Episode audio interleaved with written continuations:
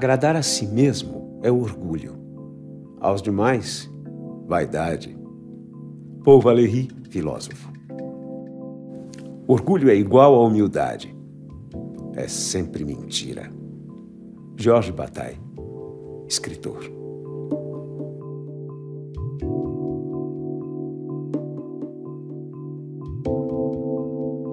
Esta série do Café Filosófico fala sobre os sete prazeres capitais. Prazeres. Talvez você os conheça como os sete pecados capitais: orgulho, ira, inveja, avareza, gula, preguiça, luxúria. Você já pensou como isso tem se transformado? Como ao longo do tempo, pecados e virtudes foram sendo ressignificados?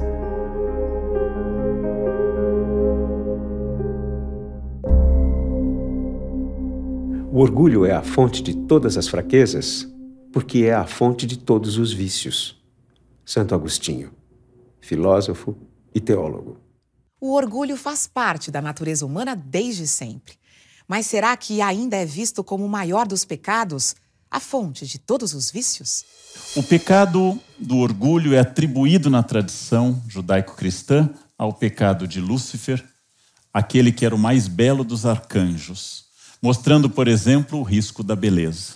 Provavelmente a ideia primordial de Lúcifer, do demônio, Satã, é que foi o primeiro ser da criação que trabalhou a ideia do eu em detrimento de nós.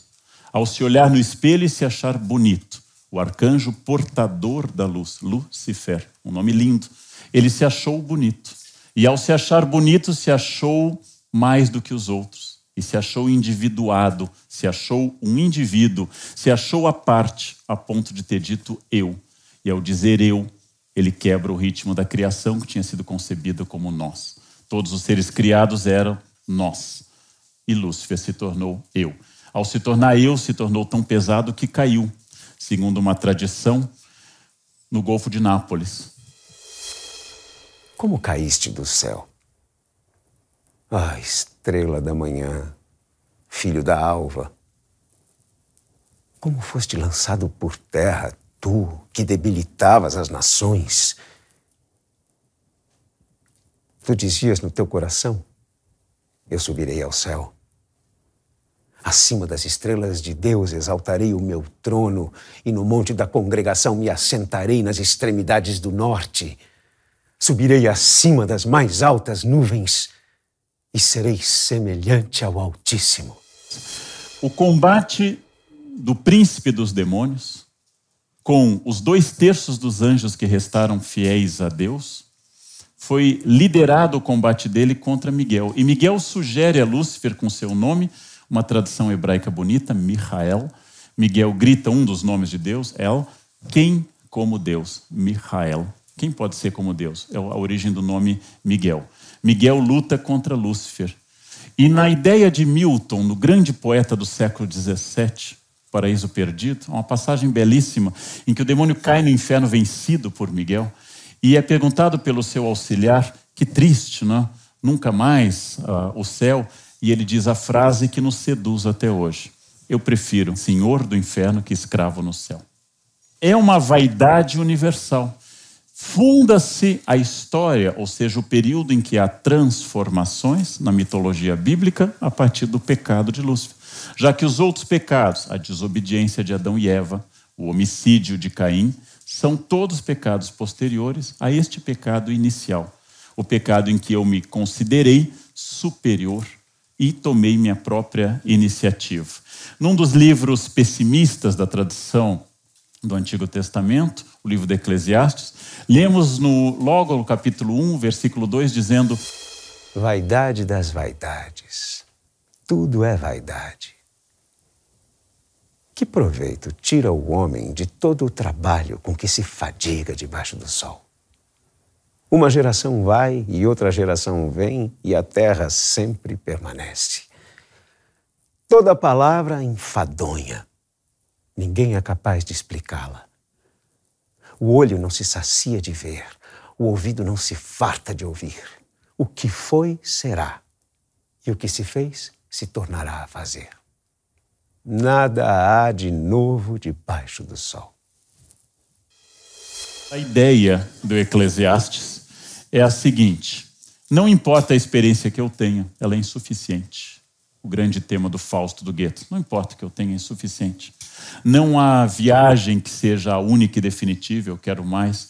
Não há sexo suficiente, tudo é passageiro. Passada a sensação de prazer, os budistas já advertiam, vem a necessidade de novo. E vindo a necessidade de novo, eu preciso novamente do prazer.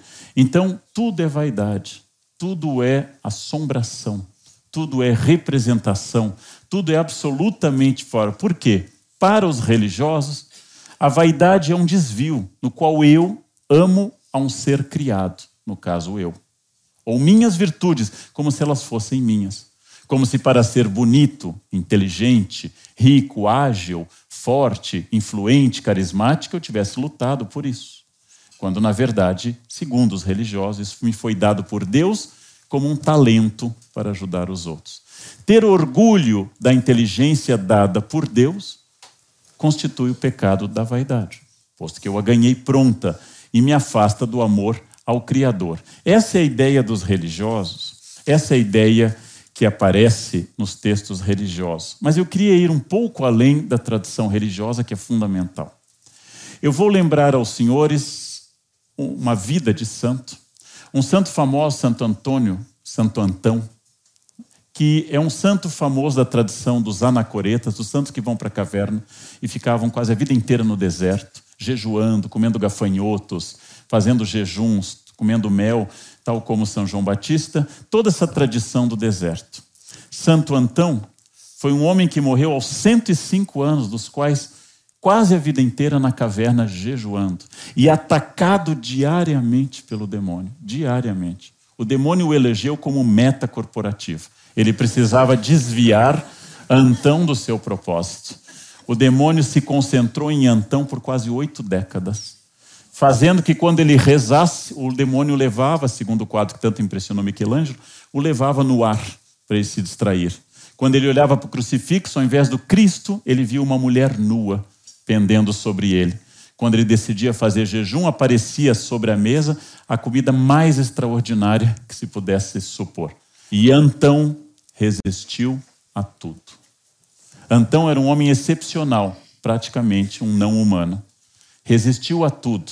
Oscar Wilde nos vai dizer no século XIX que se eu resisto à tentação é porque ela não foi forte o suficiente. Porque sendo forte eu não resisto. Mas Oscar Wilde, você sabe, está no inferno. E Antão está no céu. E Antão resistiu. E segundo uma tradição apócrifa, não da legenda áurea, não dos santos. Uma tradição que bebe de várias fontes, inclusive virou texto com Flaubert no século XIX. O demônio desistiu de Antão. Quando Antão se aproximava de 105 anos, o demônio virou as costas e disse a seu alvo de tormento: Você venceu. Pela primeira vez na história, alguém foi mais forte que eu. E o demônio se retirou da caverna. E Antão caiu de joelhos e agradeceu a Deus com uma oração simples: Muito obrigado, agora eu me tornei um santo. O demônio sorriu e voltou. Antão resistiu a todos os pecados, menos a vaidade. A vaidade de ser santo. A vaidade de ter resistido aos pecados. Mostrando que, no fundo, a pessoa virtuosa, a mulher fiel, o homem dedicado, o filho exemplar, cometem o pecado de dizer: Eu não sou como adúltera, como infiel ou como filho rebelde. Por trás de cada virtude há uma exuberância que aproxima do vício.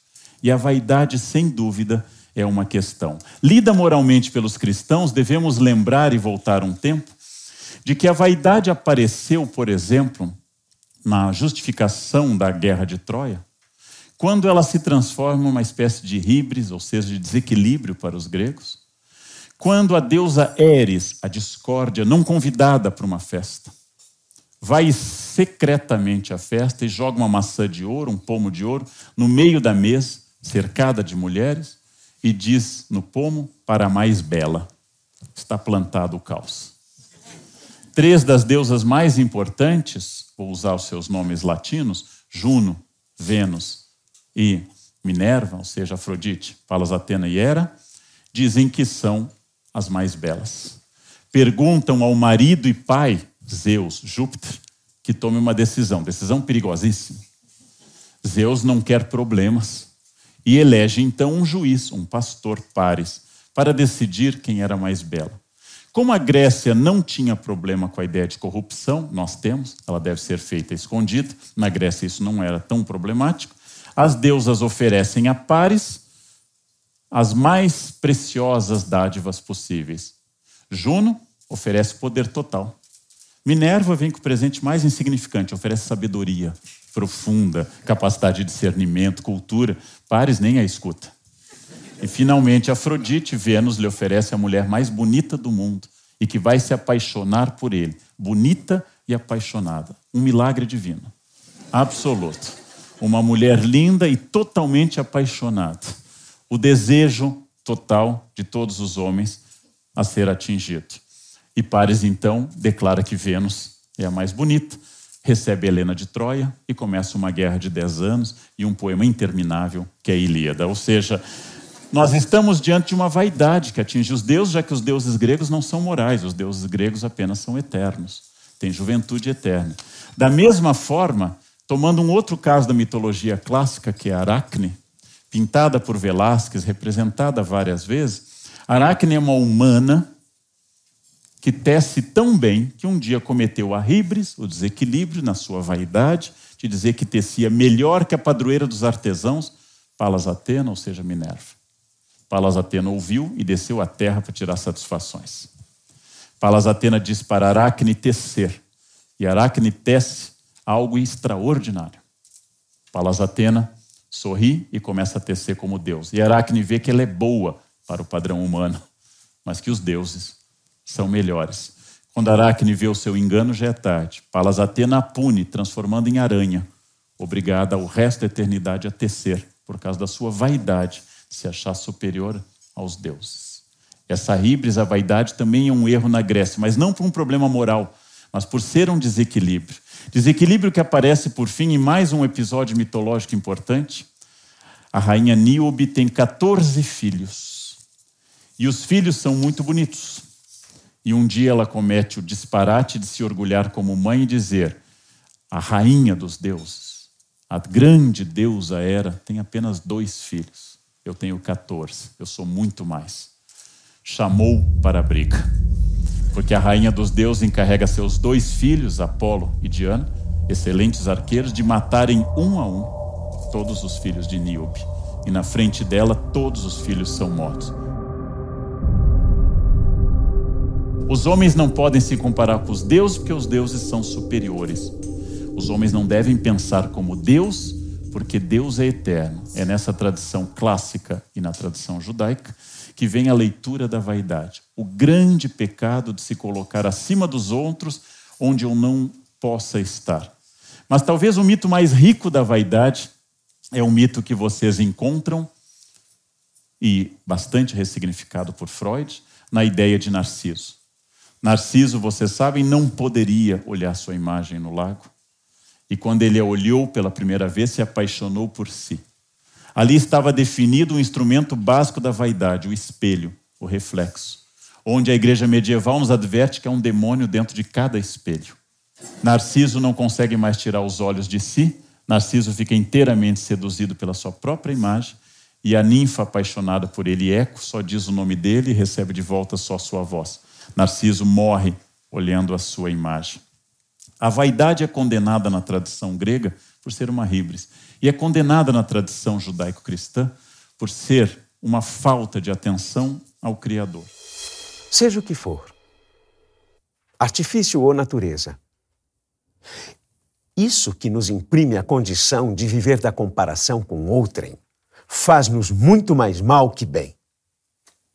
Privamo-nos daquilo que nos é útil para atender às aparências e à opinião dos outros Não nos importa tanto saber o que é nosso ser em si, em efeito, quanto saber o que é ele para o conhecimento público. As próprias riquezas do espírito e a sabedoria nos parecerão infrutíferas se só forem desfrutadas por nós, se não forem produzidas para a vista e a aprovação alheia. Em todas as situações em que nos coloca a fortuna, comparamo-nos ao que está acima de nós e olhamos para aqueles que estão melhor do que nós. Confrontemo-nos com o que está abaixo.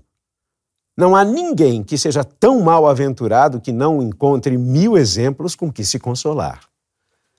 É defeito nosso, antes, encararmos de má vontade o que se acha à nossa frente, do que de bom grado o que se acha atrás. Ou seja, a vida vivida para os outros, um dos pontos da vaidade. Diz Montaigne que o grande problema do mundo é a comparação. O grande problema do mundo é que, esse é um consolo maravilhoso, sempre há alguém mais feio do que eu. Sempre. Sempre. Sempre há alguém mais burro. Sempre alguém mais pobre e mais infeliz. O nosso desgosto é que sempre há alguém acima, mais bonito, mais inteligente e que aparentemente é mais feliz. A vaidade nos joga a nos compararmos com os de baixo. E a inveja nos joga para os de cima. E nesse jogo que eu vou tratar também da inveja num outro encontro, nós fazemos uma vida de comparações. É esta chave da natureza humana que leva o grande espanhol Calderón de la Barca a dizer numa peça uma frase complexa que eu vou repetir lentamente, porque ela é muito barroca, muito cheia de orações subordinadas. Diz Calderón: Já sei que se para ser o homem escolher pudera, ninguém o papel quisera do sofrer e padecer. Todos quiseram fazer o de mandar e reger, sem advertir e sem ver que em ato tão singular aquilo é representar, mesmo ao pensar que é viver. É complicado. Agora eu vou ler em linguagem diário da tarde. Vamos lá.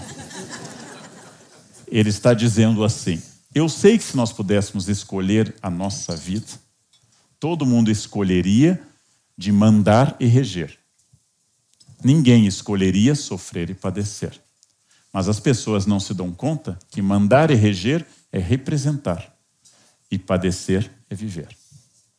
A vaidade do mundo é parecer para todo mundo que eu sou importante, interessante. E isto é fundamental.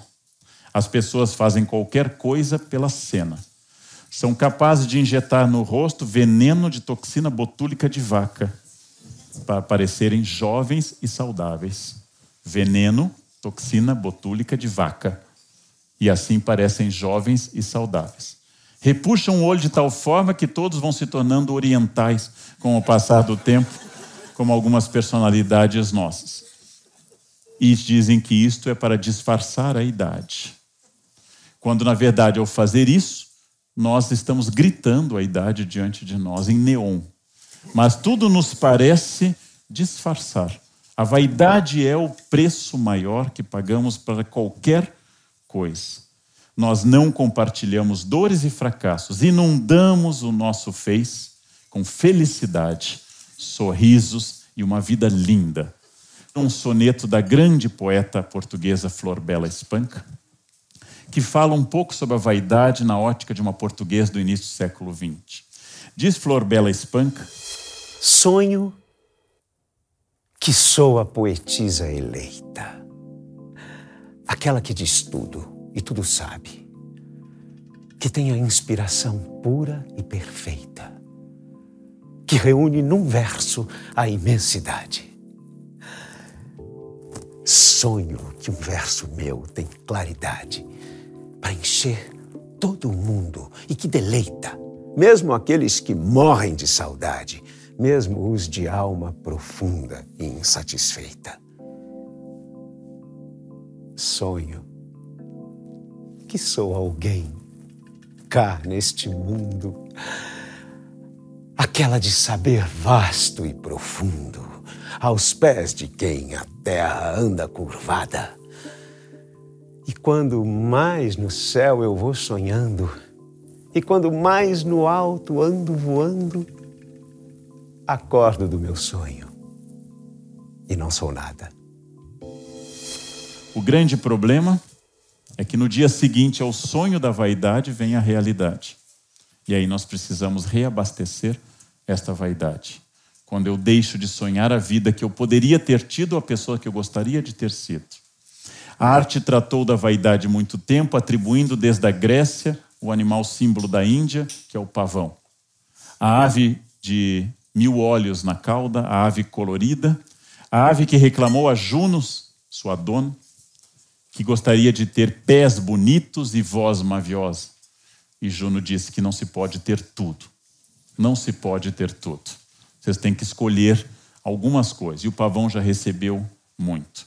Na tradição cristã, desde que o último livro do Novo Testamento, Apocalipse, foi feito, tanto no Apocalipse quanto no jogo de tarô, a grande prostituta da Babilônia é o grande símbolo da vaidade.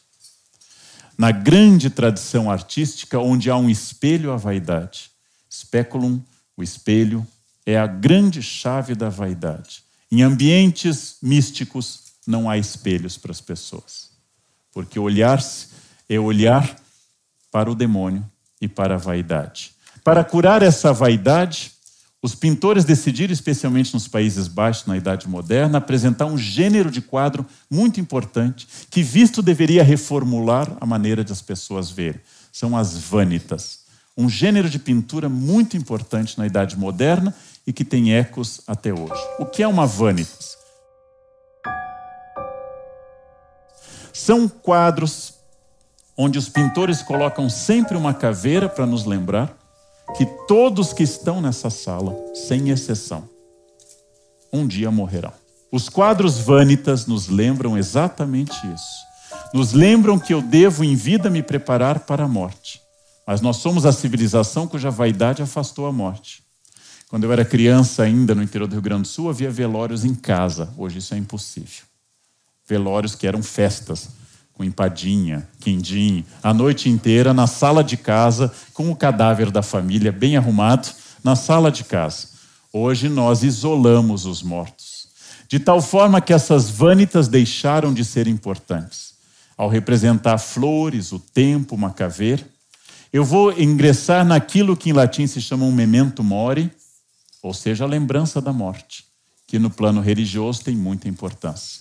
De que adianta, voltamos ao Eclesiastes, toda essa minha vaidade, todo este cuidado, toda essa higiene pessoal, todos esses cremes hidratantes, se eu vou apodrecer profundamente no futuro. Só que para o vaidoso isso anima mais. Porque diz: bom, enquanto isso não acontece, eu vou aproveitar os minutos finais. O memento mori mostra sempre uma determinada imagem de uma jovem ou de um jovem despreocupado, jogando cartas, bebendo, e de repente a morte bate atrás dele, dizendo: é hora. Não sabemos a hora, sabemos apenas que há a hora. Aquilo que nos parece uma cultura mórbida era uma solução da piedade moderna contra a vaidade humana. Em Évora, em outros lugares, como Praga, mas especialmente em Évora, há uma capela feita inteiramente de ossos humanos esta capela diz a frase que hoje nos parece terrível: Nós, ossos que aqui estamos, pelos vossos esperamos. Fazer uma capela de fêmures, de crânios, onde o candelabro, o órgão, os bancos, todos são feitos de ossos, nos parece uma coisa terrível. Alguns cemitérios antigos escreviam isso, né? Na porta escreviam: És o que fomos, serás o que somos. Ou seja, preparem-se, a vida é breve, é passageira. Essas crenças, elas se tornaram muito importantes e vieram, inclusive, até o século XX, quando grandes pintores como Cézanne continuaram na tradição desses memento mori, dessas vanitas. Nós afastamos por completo a ideia de morte. Não falamos mais na morte. Uma oração católica tradicional dizia para crianças que eu durma com Deus e se eu não acordar, que eu esteja com Ele. Nenhuma criança mais reza isso. É mórbido demais. Porque uma das características hoje da nossa reabilitação da vaidade é que, em primeiro lugar, somos imortais. Em segundo lugar, isso não acontecerá conosco.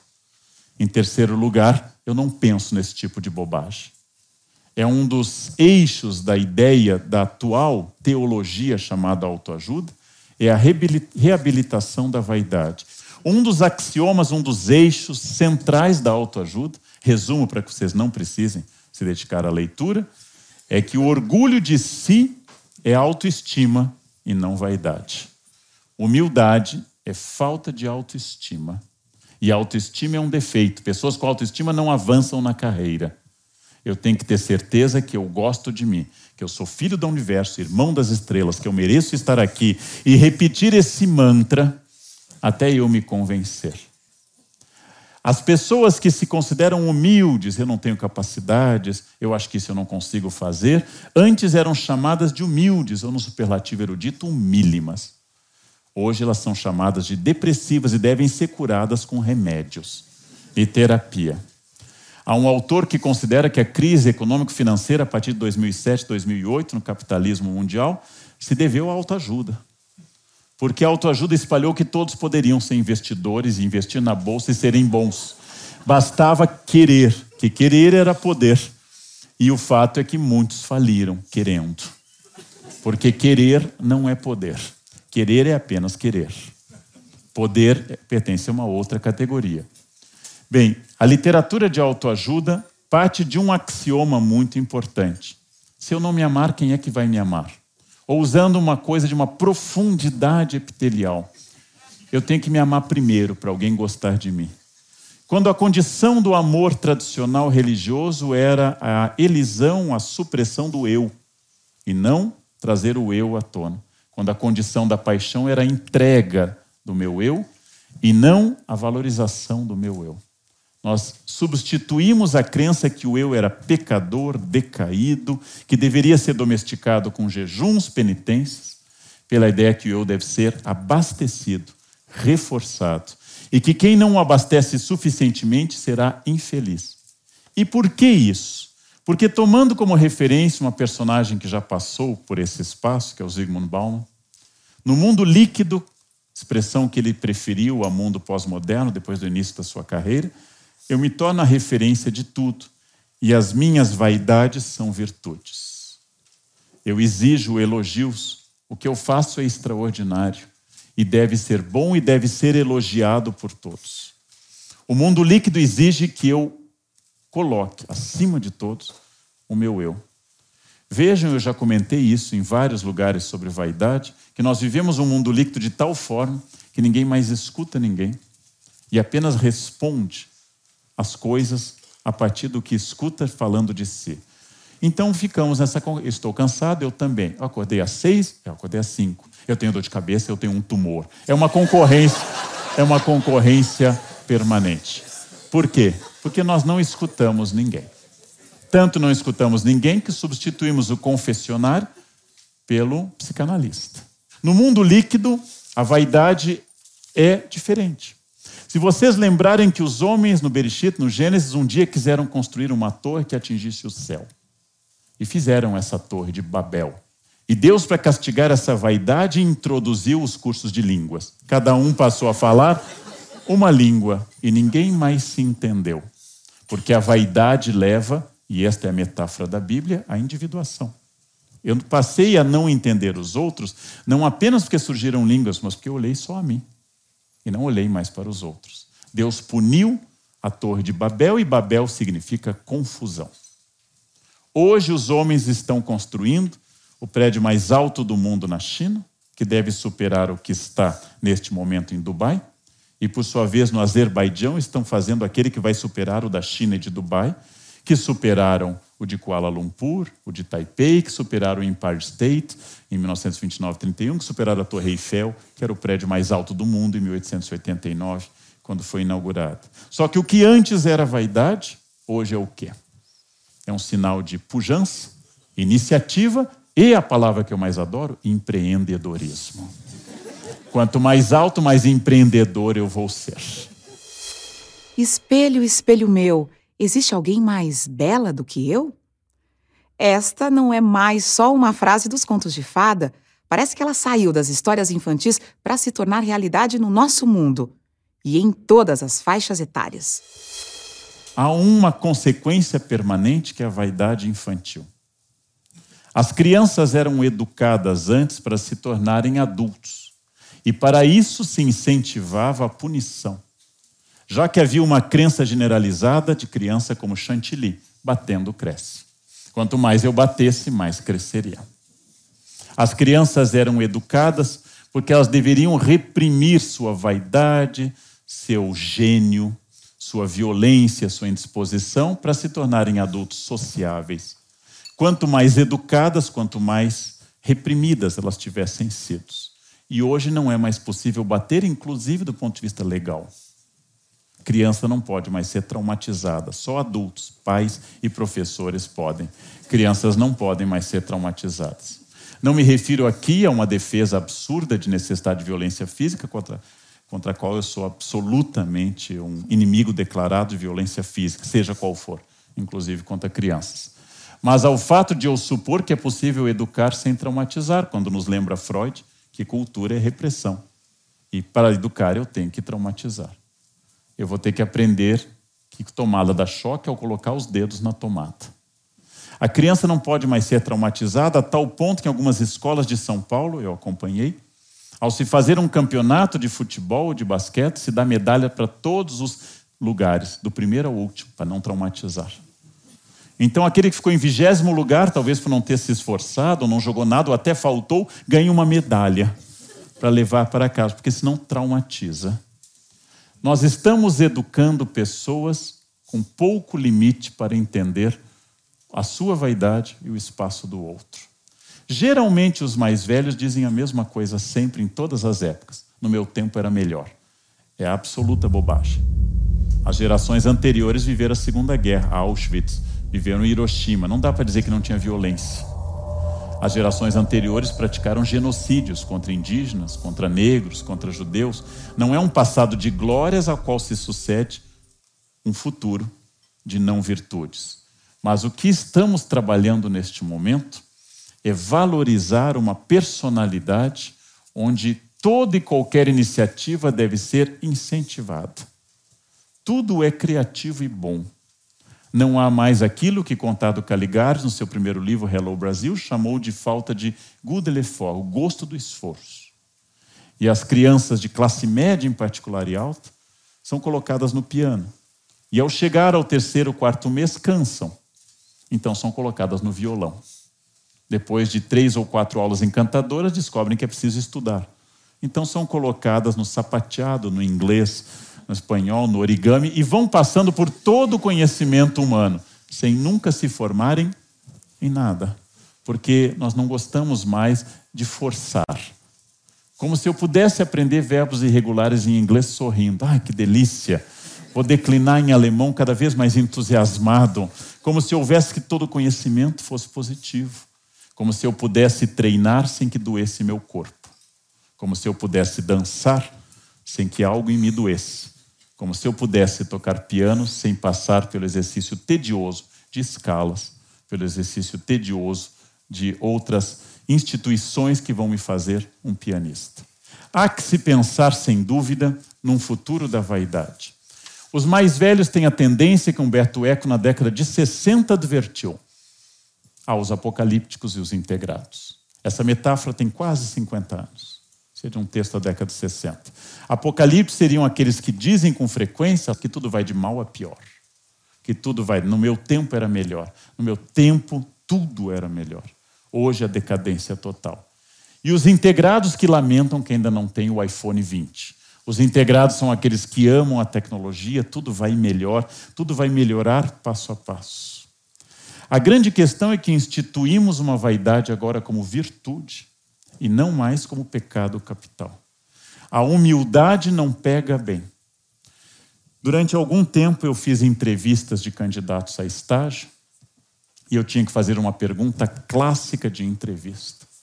A pergunta mais clássica de entrevista: cite um defeito seu. E durante todos esses anos eu jamais ouvi um defeito. Porque todos me diziam um defeito seu perfeccionismo. Nossa, eu faço tudo A prefeita, não, eu queria saber um outro defeito: obsessão com o horário na empresa. Chegar na hora é uma obsessão. Não, mas diga algo que realmente você gostaria de mudar. Dedicar mais à família e menos à empresa, porque eu sou totalmente dedicado à empresa. Ninguém me diz que bebe até cair, ninguém me diz que é tarado, ninguém me diz que é totalmente responsável. Ninguém tem um defeito. Haja vista que num levantamento de uma revista semanal, todos os entrevistados disseram merecer o paraíso mesmo condenados em prisão. Condenados em prisão por assassinato disseram que seriam salvos, que já pagaram por isso. E há um mundo em que todos seriam condenados, em que a humildade era uma regra, surgiu um mundo em que ninguém mais é condenado e que a salvação é uma regra. De um Deus terrível de juízo final, que ficava nos tímpanos das igrejas góticas, como em Notre-Dame de Paris, a um Cristo do capítulo 25 de Mateus, ou pintado por Michelangelo na Capela Sistina, ao Cristo julgador, surgiu esse Buddy Christ, esse Cristo amigável, este Cristo simpático, este Cristo que fala comigo, este que é especial para mim, este que ressignifica uma relação de vaidade. Deus me entende. A crença na vaidade como uma nova virtude é uma questão que nos faz pensar bastante sobre o futuro. É cada vez mais difícil atribuir notas baixas a alunos é cada vez mais difícil punir alguém por alguma coisa. É cada vez mais difícil estabelecer regras, porque imediatamente a vaidade produz a hermenêutica da regra, ou seja, a interpretação. Essa hermenêutica permanente é fruto do meu eu, que ressignifica a todo instante esta característica surgida na Grécia do individualismo, reforçada pela burguesia do Renascimento e estimulada hoje no mundo capitalista atual como a necessidade de ser único, especial, forte, onipresente. A nossa vaidade não permite mais a falha, não permite a tristeza, não permite mais que eu falhe sexualmente porque há auxílios químicos para isso. Não permite mais que eu fique triste porque há auxílios químicos para isso. Não permite mais simplesmente viver a dor e o fracasso, aquela que antigamente era dito que fortalecia o caráter, que estimulava o crescimento, que nos levava para cima, que fazia nós irmos aprendendo a cada queda a subir mais. Hoje eu devo subir sem quedas. O mundo está acabando a todo instante. E essa individuação nossa aumenta com essa sensação de fim de mundo, com essa sensação absoluta de que a nossa vaidade há muito tempo deixou de ser um defeito e passou a ser uma virtude sólida. Talvez a virtude mais esperada de todas. É função dos pais estimularem o novo nome que é a autoestima. É função dos pais eliminarem a depressão, a dor e o choro.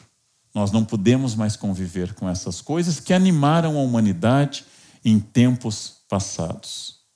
Se era famosa a oração do Salmo de Profundis, do fundo do abismo clamo a vós, Senhor, as pessoas que estão no fundo do abismo imediatamente tomam algum método de ascensão e trocam. Nós não consertamos mais coisas e nós não consertamos mais relações humanas, nós trocamos. E ao trocar sapatos, computadores e pessoas que amamos por outras pessoas, vamos substituindo a dor do desgaste pela vaidade da novidade. Ao trocar alguém, creio, imediatamente eu me torno alguém mais interessante e não percebo que aquele espelho continua sendo o drama da minha vaidade. Que o que eu não tolero na pessoa anterior é que ela me mostrou o quanto eu estou decaindo, envelhecendo ou sou desinteressante. E na nova pessoa eu exploro o quanto eu quero ser interessante, instigante e assim por diante. É fascinante que o nosso mundo hoje tenha eliminado a humildade como virtude.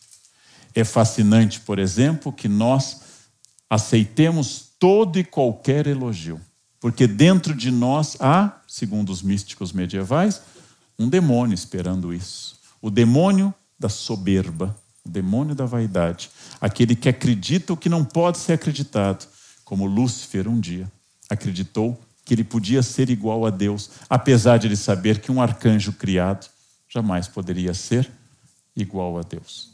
Ou seja, repetimos, e é aí que a natureza humana entra, o pecado de Lúcifer. Eu isso vai acontecer comigo, e brigamos permanentemente por esse ego insaciável, que mais uma vez eu lembro, os budistas centraram fogo nele. Porque eu prefiro ser perseguido a ser ignorado. Eu prefiro que o professor pegue no meu pé que não saiba onde fique o meu pé. Eu prefiro parecer a vítima da sala do que parecer o Gasparzinho da sala, desaparecido e anônimo. Eu prefiro tudo menos não ser visto, porque viver hoje é ser visto. E se eu não fotografar o que eu como, se eu não falar onde eu fui, se eu não tirar fotos, se eu não fizer tudo isso, não fui. Ver é viver. E ser visto é ter certeza que eu vivi. Volto ao Caldeirão. Se o homem escolher pudera, ele saberia que tudo aquilo que parece fazer bem aos outros é, na verdade, um engano de vaidade. A todo instante a minha vaidade é testada. E como eu não gosto de dizer que eu sou vaidoso, eu a disfarço através de recursos, por exemplo, de humildade, baixando a cabeça, ficando vermelho, não concordando, mas balançando a cabeça, no fundo dizendo: fale mais, fale mais. Porque todo espelho diz sempre para a bruxa a mesma coisa: espelho, espelho meu, haverá alguém mais bonito do que eu? Sempre responderá para a pessoa que pode quebrá-lo: não, você é a mais bonita. E fazendo essas questões, eu acabo sustentando este grande vício contemporâneo crescente da vaidade. Temos que nos conformar que a vaidade seja uma instituição. Temos que nos conformar que a vaidade esteja presente entre nós permanentemente. Temos que aprender a lidar com ela para não ficar com falsas humildades. Temos que aprender que sempre haverá alguém mais hábil do que eu, sempre alguém melhor, sempre alguém acima. E aí, a única maneira de eu não ser vaidoso e pensar apenas em mim eu parar de me comparar com os outros. Ou seja, eu devo pensar apenas em mim. E essa é a dialética que encerra toda e qualquer vaidade. Não tem jeito. Eu estou isolado. Nos momentos que o meu eu é reconhecido ou dialoga com os outros, chamamos a isso encontro, amizade ou casamento. Nos momentos que não dialoga e ninguém se escuta, chamamos a isso encontro, amizade ou casamento. No meio dessa dialética, nós tratamos então do pecado, do erro, do vício, da vaidade. Vaidade, orgulho, soberba são sinônimos e já foi considerado o pecado que gera todos os outros. Vaidade virou autoestima. Orgulho agora é virtude. Soberba, palavra que nem mais se ouve. Mas esta característica parece que está cada vez mais presente nas nossas atitudes. Esse é o mundo contemporâneo. Professor, é, em termos de capitalismo, é, eu vejo assim que a vaidade é, é, estimulada em todas as maneiras. Porque em toda a minha vida eu nunca vi um chefe, gerente, supervisor que fosse humilde. Eu concordo com você. Eu, tirando o meu chefe atual, todos os outros foram terríveis. Eu tive o privilégio de ter um chefe ótimo agora. Uh, eu gosto muito de. A sua pergunta é interessantíssima, e sem dúvida o capitalismo explora muito o indivíduo e a ideia de empreendedorismo e autonomia, mesmo desonesta. Em biografias do Steve Jobs ou do Ike Batista, eles se orgulham de ilícitos. Em biografia publicada, aprovada, Ike Batista se orgulha de contrabando de pedras. Em biografia aprovada, Steve Jobs diz ao autor que a sua primeira máquina de fazer dinheiro foi uma que roubava o sinal de interurbano da AT&T ou seja, ao se orgulharem de roubos e de ilícitos, eles mostram sua iniciativa, sua capacidade individual. Mas eu queria sempre matizar que é a função do historiador. Se é verdade que o capitalismo é um sistema baseado no indivíduo, na vitória do indivíduo e um sistema que constitui winners e losers, é absolutamente verdadeiro. É verdade que o socialismo produziu as únicas múmias que nós temos desde o Egito e do mundo inca. Colocar um indivíduo a ser venerado por resto da eternidade é um gesto de vaidade. É um gesto de orgulho também. O que significa que certos comportamentos não têm a ver com o modo de produção, para usar a linguagem marxista, mas com um fenômeno muito humano que é a vaidade. Seria errôneo da minha parte é, entender a vaidade como o ópio do, do mundo contemporâneo? é que a sua frase já inclui um julgamento. Quando eu digo que a religião é o ópio do povo, eu não estou analisando a religião, mas a minha posição diante da religião. A frase de Marx não é tão negativa, ela é citada só na primeira parte, mas a frase não é tão negativa. Ele vai dizer que é ópio do povo, mas é luz de, luz, de um mundo sem luz e calor de um mundo sem coração. Então, se eu digo que a vaidade é o ópio do povo, eu estou pressupondo, e isso não é um erro pressupor, que existe uma realidade além da vaidade.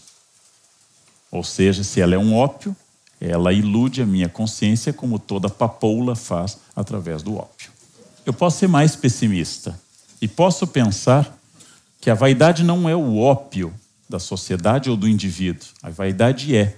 E que se eu tirar a vaidade não resta nada.